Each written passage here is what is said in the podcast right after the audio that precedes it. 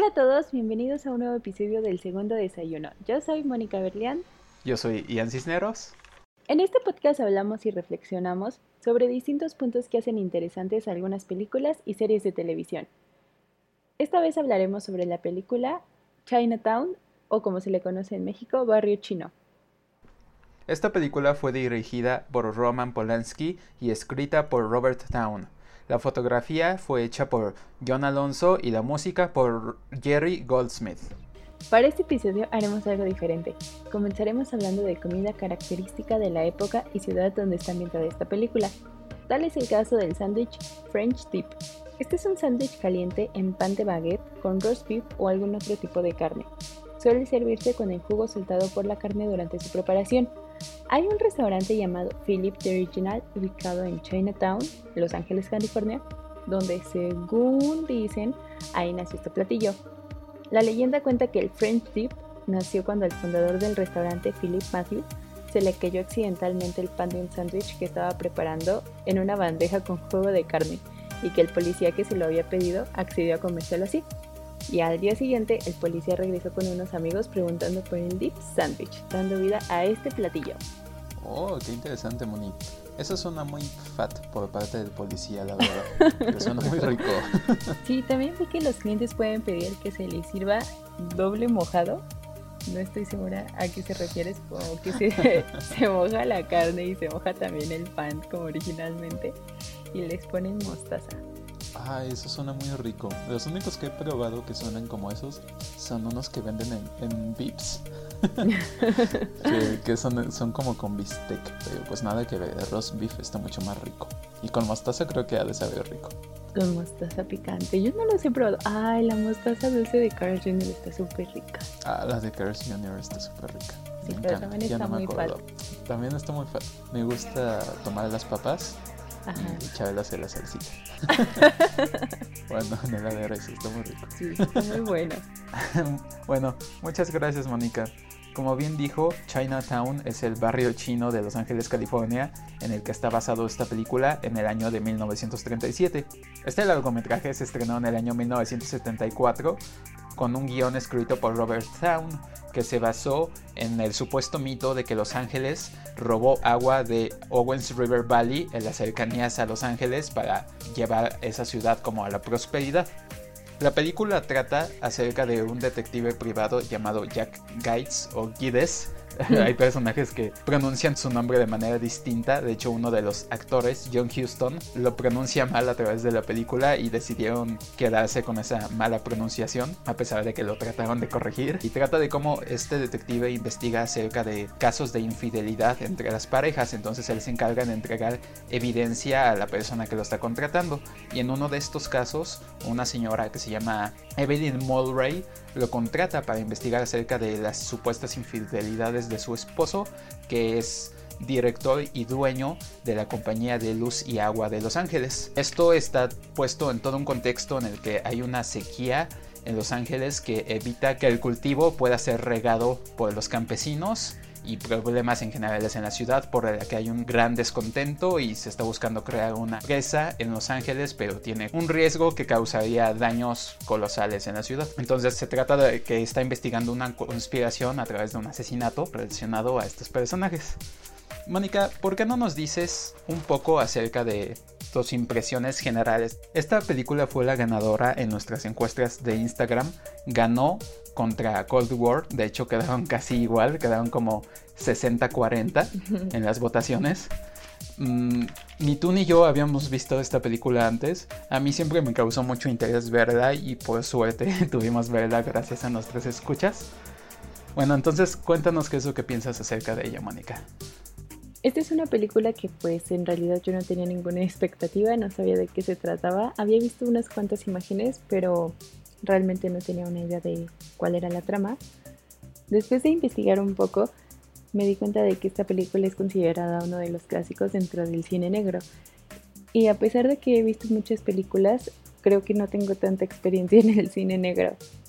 Me pareció muy buena, creo que por el conjunto de todos sus elementos. Tiene muchas cosas que en sí llamaron mi atención y tiene otras que son muy características del cine negro que me parecen que la hacen una película muy completa y muy bien estructurada. Sí, Mónica, a mí también me gusta esta película. Considero que las opiniones de las personas y de la crítica acerca de la película es acertada. Está muy bien hecha, como dices tú. El guion creo que es excepcional en comparación del resto de la película. No significa que lo demás no sea bueno, pero creo que eso es lo que permite que la película mm, vaya hacia adelante de una manera interesante para la audiencia. Y la edición de la misma película y también la misma fotografía, en la, que, la forma en la que cada escena cuenta una historia, nunca se siente como que la película es muy lenta o demasiado rápido en lo que está contando, siempre mantiene a la audiencia en el borde de sus asientos. Sí. En este episodio hablaremos de los elementos de Chinatown que le dan su identidad y la hacen una película que necesitas ver. De los elementos que yo les hablaré el día de hoy son de el guion y de los personajes, sus motivaciones y los temas de la película. A mi parecer, Mónica, de los temas importantes están la violencia y la impotencia. Creo que es algo que vemos como parte del mundo de Chinatown no vemos Chinatown en sí durante toda la película, escuchamos menciones del lugar, pero logramos conocer acerca de la corrupción, de la misma violencia que tiene lugar, de la violencia que hay en general en Los Ángeles y de la misma impotencia que siente el protagonista a lo largo de la película. Él es un detective privado que a lo largo de la historia nosotros vamos conociendo por qué está donde está en ese momento de la historia.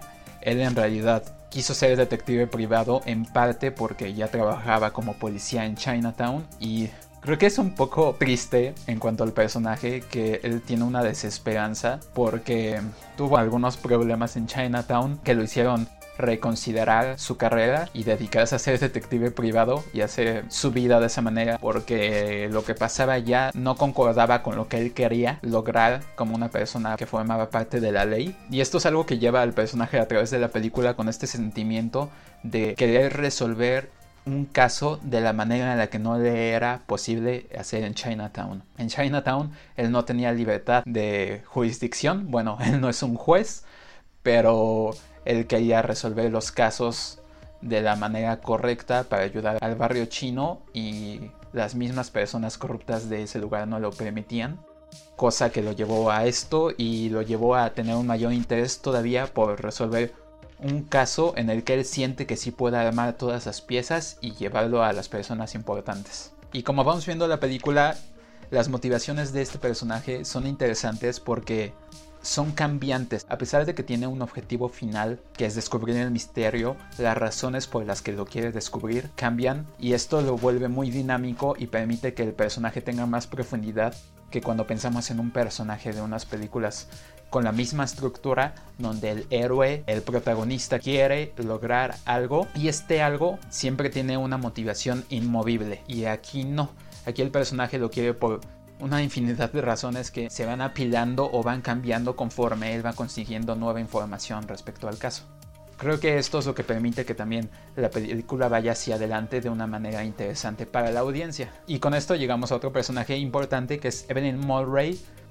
Me gustan las interacciones que tiene el personaje de Jake Giddens con Evelyn Mulray que es actuada por Faye Dunaway, porque este es uno de los personajes que cambia las mismas motivaciones de las acciones de Jake a través de la película, porque se vuelve un interés amoroso para él. Si pensamos en las películas del cine negro, usualmente este interés amoroso, si es una mujer, tenemos el estereotipo de la femme fatal, donde resulta que al final de la película el mismo interés amoroso del detective se vuelve el antagonista de este mismo y lo traiciona o hay algún tipo de confrontación entre ambos.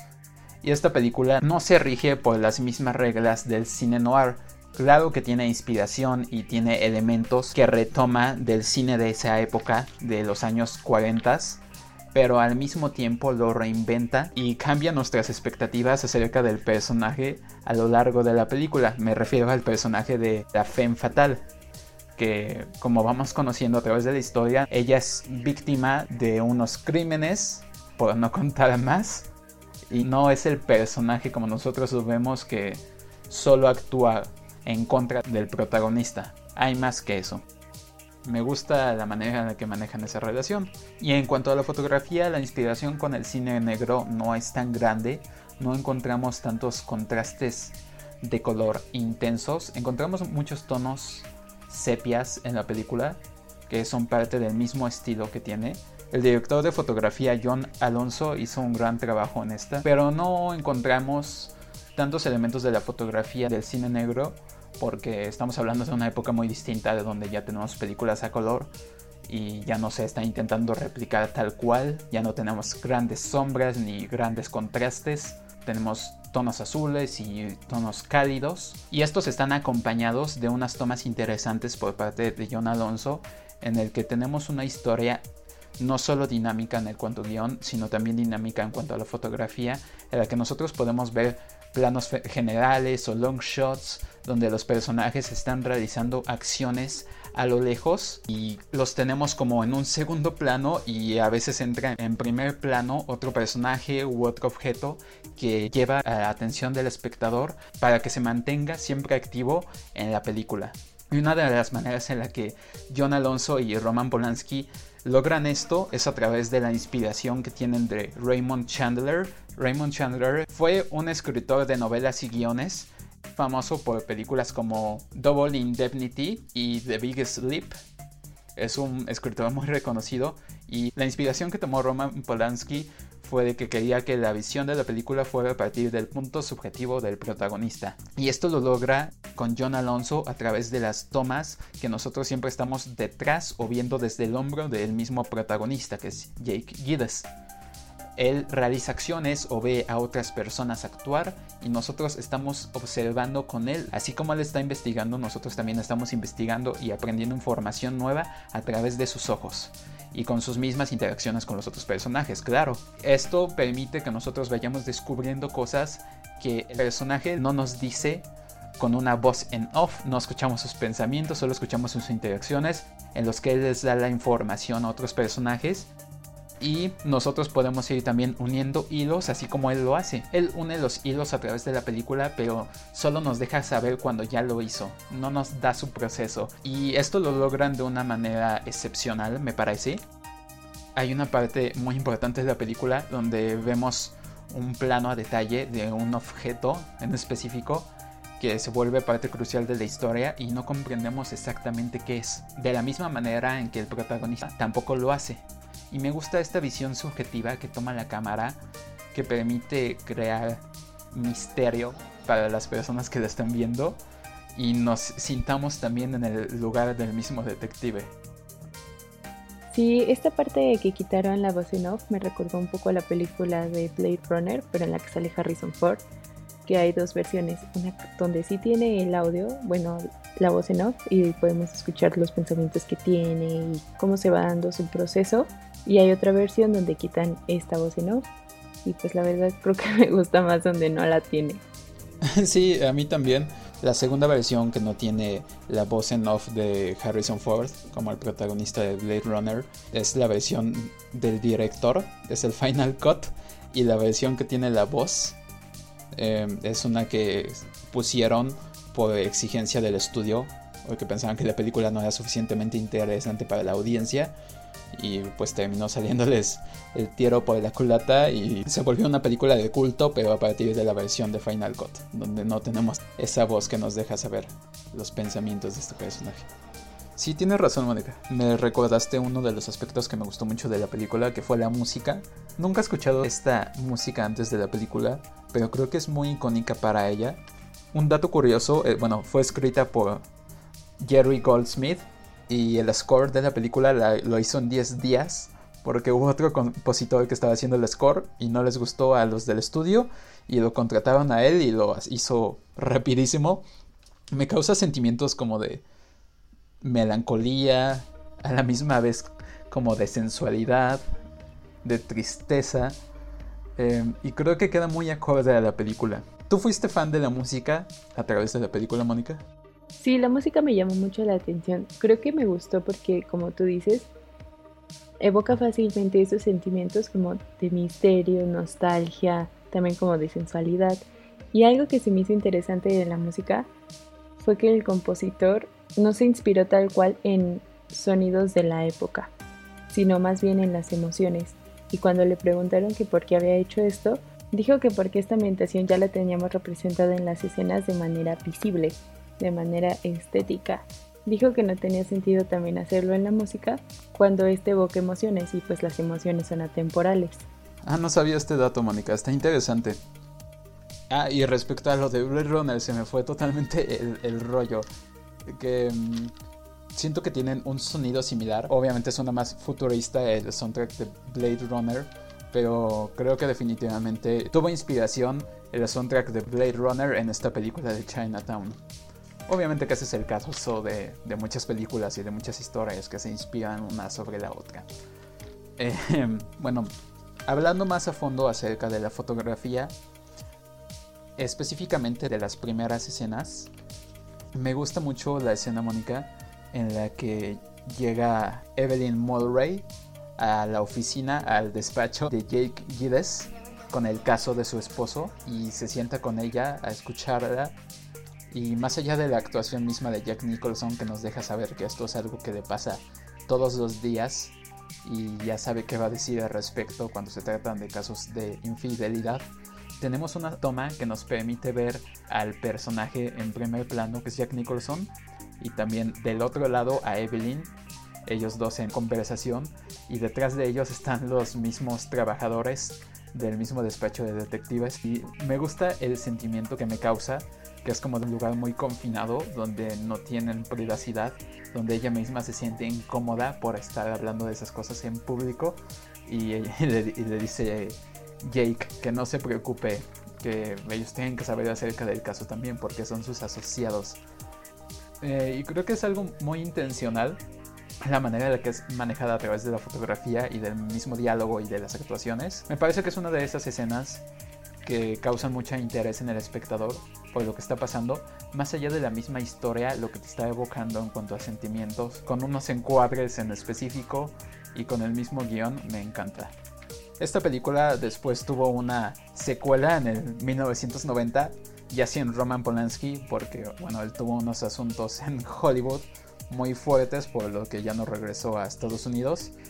Eh, y esta película, curiosamente, la dirigió Jack Nicholson.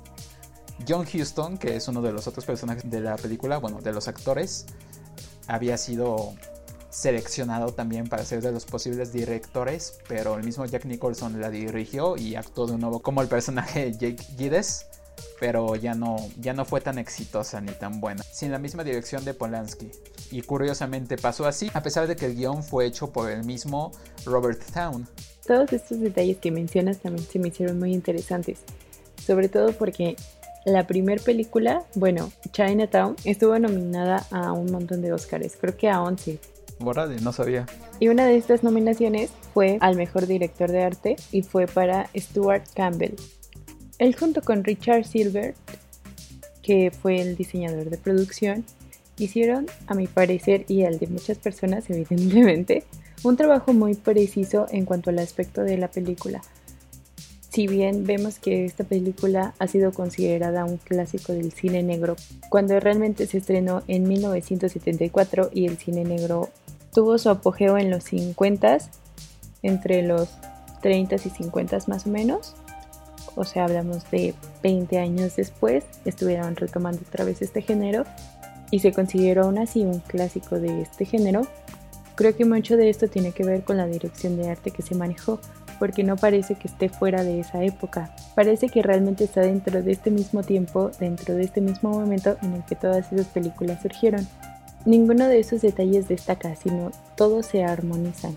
Creo que también por eso es una gran dirección de arte porque en ningún momento te distraes viendo algún detalle en particular, a menos que así lo quiera el director.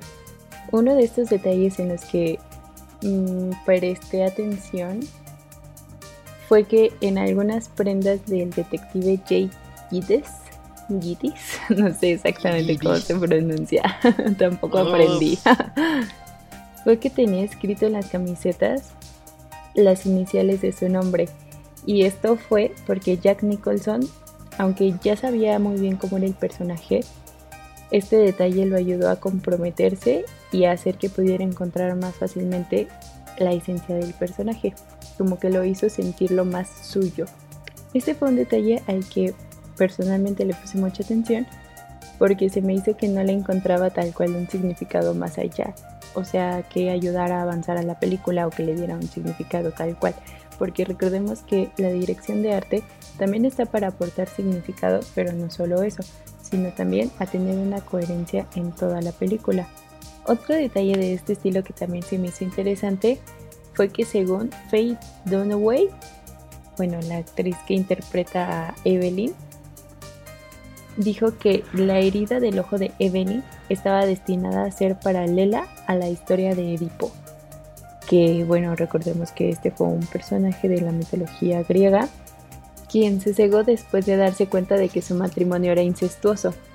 La inspiración del aspecto físico de Evelyn fue inspirado en la madre de Roman Polanski, la manera en la que se maquillaba las cejas y los labios durante los años 30 hizo que Roman Polanski decidiera traer ese mismo maquillaje al personaje de su película. Esta película nos muestra con frecuencia imágenes de dos cosas que son idénticas, sin embargo una está defectuosa. Por ejemplo, hay una escena donde Jake Gillis tiene dos relojes y uno está bien y uno está roto. Eh, hay una escena donde se nos muestran unos anteojos y unos están bien y unos están rotos. Esta película nos muestra con frecuencia imágenes de dos cosas que son idénticas, sin embargo una está rota o defectuosa. Por ejemplo, hay una escena donde Jake Kiddis, nos muestra dos relojes de bolsillo y uno está roto y uno está completo. Hay otra escena donde nos muestra un par de lentes y uno está, unos están rotos y unos están normales.